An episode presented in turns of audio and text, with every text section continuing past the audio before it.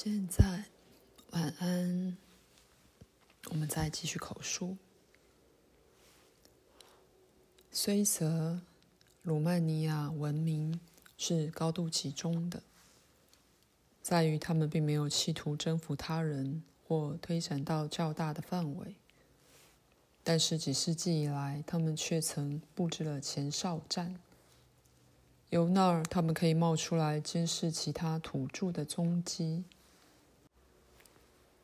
这些前哨站是建造在地下的，从最初的城市和大片的殖民区，当然有地下通道与哨站相连，是一个造得极为错综复杂而美丽的地道系统。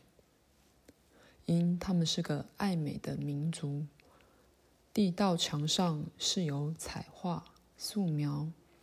沿着这些内部支道，还展示着雕刻，有各种升降系统，有的载人，有的运货。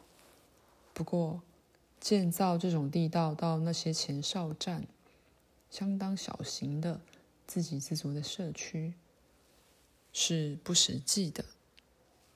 它们有些距离主要的商业活动区相当的远。这些前哨站散在许多地区，但有相当数目是位于现在的西班牙和皮里牛斯山区。设置前哨站有许多理由，但其中一个原因是山区中住着体型相当巨大的人种。鲁曼尼亚人生性胆小，他们不喜生活在前哨，只有其中最勇敢和最有信心的人才被派往。而且也只是短期性质。再说一次，这些洞穴被当作向外的门户，而往往看似为洞穴的底部，其实用一种物质造成的。这种东西由外面看来不透明，而由内部看出去是透明的。当地土人用这种洞穴为天然的庇护所。鲁曼尼亚人因而可以没有危险的观察他们。这些人对你们的耳朵听不见的声音有反应，对暴力的特殊恐惧加强了他们所有的身体机能到一种可惊的程度。他们永远保持警觉和戒备，这很难解释，但他们可以以精神力把一个念头。沿着某些频率投掷出去，一种非常卓越的艺术。然后在一个特定的目的地，把这念头以许多种方式转译出来，譬如译成形状或色彩，甚或转译成某一种形象。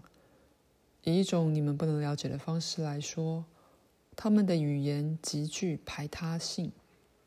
只因其音调高低和频率的层次及其间隔都是如此精确而复杂。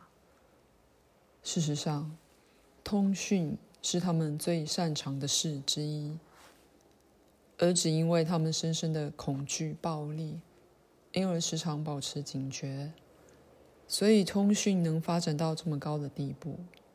他们常以大家族聚合在一起，是为了彼此保护。孩子与双亲之间的接触，也是在一个非常骨肉连心的层次。如果孩子稍有一会儿在他们父母世界之外，就会感到极不舒服。因此之故，那些管理前哨站的人们觉得他们自己处在一种非常不舒服的情况。他们人数有限，而且多半与他们自己文明的主要区域隔离了。因此，他们发展出一种更伟大的心电感应活动，而与他们头顶上的土地发展出一种密切交感。因此，在上面，凡是不寻常的最轻微震动或脚步，和最小的移动，都会立刻被注意到。常有所谓的窥孔通到地表，由那儿他们可以观察外界。他们还放了摄影机在那儿，不但对地球，还对星星摄取最精确的图片。当然，他们对地下的天然气分布有完整的记录，对内部的地层也有密切的知识，对地震及断层、流星的监视和预测。他们的降入地底下，就如其他任何离开地球的种族所曾有的一样成功。如我告诉过你们的，这是第二个文明。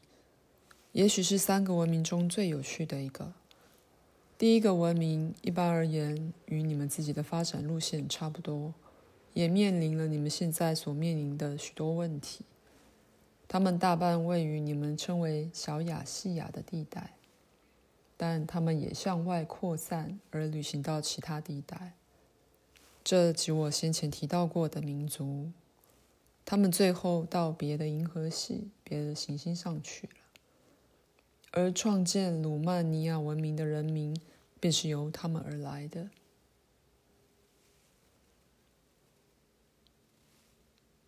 在我们讨论第三个文明之前，我对第二个文明还想补充几点。这与他们用图画来通讯有关，也与他们这种创造性的通讯所采取非常排他性的途径有关。在许多方面，他们的艺术要比你们高超甚多，并且不那么孤立。举例来说，各种不同的艺术形式以一种你们几乎不知的方式彼此相连，而因你们对这个观念是如此的陌生，以致我很难加以解释。例如，拿个非常简单的东西，好比说一个动物的素描来说吧。你看，它只是一个视觉上的物体，但这些人却是伟大的组合者。一条线不只是一条视觉上的线，而且按照一个几乎是无限种不同的区别和区分，它也代表某些声音，而被自动转译出来。如果他想要，一个观察者可以自动的先把声音翻译出来。在他还没管视觉影像之前，于是，在一张看来只是动物的素描里，可以提供这动物的整个历史或背景。在一幅画里，曲线、角度、线条，除了它们明显的客观机能外，也全都代表了音调的高度、音色与音质非常复杂的变化系列。或者你喜欢的话，可说代表了无形的文字。线条之间的距离被转译成声音的停顿，有时也是时间里的距离。在图画里的色彩被用作像是通讯里的语言，代表了差不多像你们自己的色彩所代表的情感层次。不过，色彩强度之明暗。被用来做进一步的修饰与定义，例如，或是加强由线条、角度与曲线的客观价值以传达的讯息，即加强由已说过的无形文字传达的信息，或以任何方式予以修正。此处你了解吗？是的。这种画的尺寸也有其信息。在一方面来说，这是种非常格式化的艺术；但就细节来说，它又许可极为精确的表达。就题材来说，它又容许极大的自由。它很显然是极度浓缩、精炼的。这技巧后来被第三个文明发现。有些仿制品的遗迹仍存在着，但诠释之要已完全失落。因此，所有你能看到的只是一张画，已失去了赋予它如此伟大变化的那些多重感官因素。它存在，但你们无法令它复活。也许我应在此提及。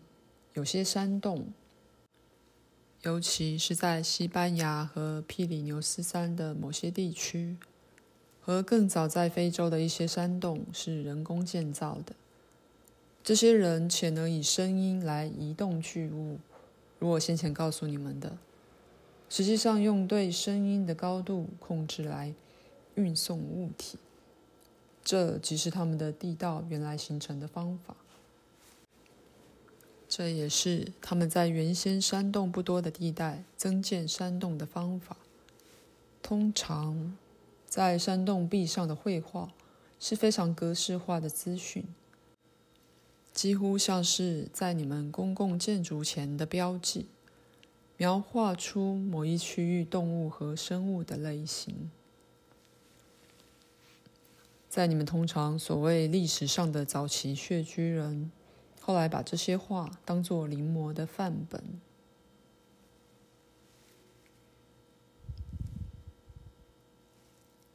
他们的沟通能力，因而也就是他们的创造能力，要比你们的更活泼、更有活力和更敏感。当你听见一个字，也许在你心目中直觉到一个相应的形象，可是对这些人。声音自动的、即刻的造出一个令人惊讶的栩栩如生图像。它是内在化的，因此并非立体的，但的确比你们通常的心象要生动的太多了。再次的，某些声音被用来指示，在时空与空间中，物体在尺寸、形状、方向与存在的。久站上，令人惊奇的维系差别。换言之，声音自动产生灿烂的影像，因为这个理由，很容易分辨所谓的内心景象与外在景象。因此，当他们坐着聊天时，他们常常颇自然地闭上双眼，以便沟通得更清晰。享受随着任何语言交谈的瞬息万变、瞬间的内在心想。他们学得很快，而教育是个很刺激的过程，因为这多重感官的设备自动把资料印在他们心上，不是一次只能透过一种感官通道，而是同时用到许多种。可是。他们虽有所有这些长处以及敏锐的感知，却有一个与生俱来的弱点。当然，不能面对暴力，并且学会去加以征服，严重的妨碍了某种向外冲刺的特性。在这些地方，能量被阻断了，因此他们确实缺乏一种有力的品性或有力感。